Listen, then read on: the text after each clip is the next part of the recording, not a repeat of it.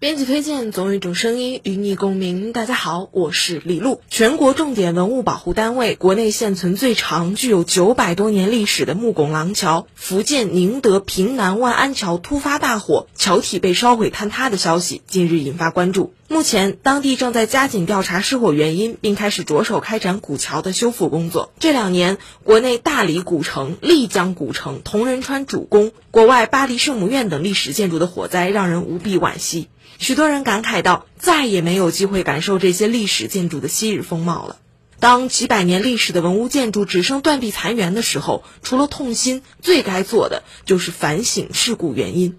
如果是自然灾害，提前做好防护，树立坚硬的守护屏障，应该成为有关部门的共识；如果是人为原因，那如何加大监管力度、强化惩治措施，也值得相关单位的反思。要知道，文物建筑的一大魅力就是它自带历史文明的积淀。即便可以修复，也只是现代工艺的作品。一些历史痕迹甚至重要标识损毁了，就无法复原。再多的惋惜都挽回不了。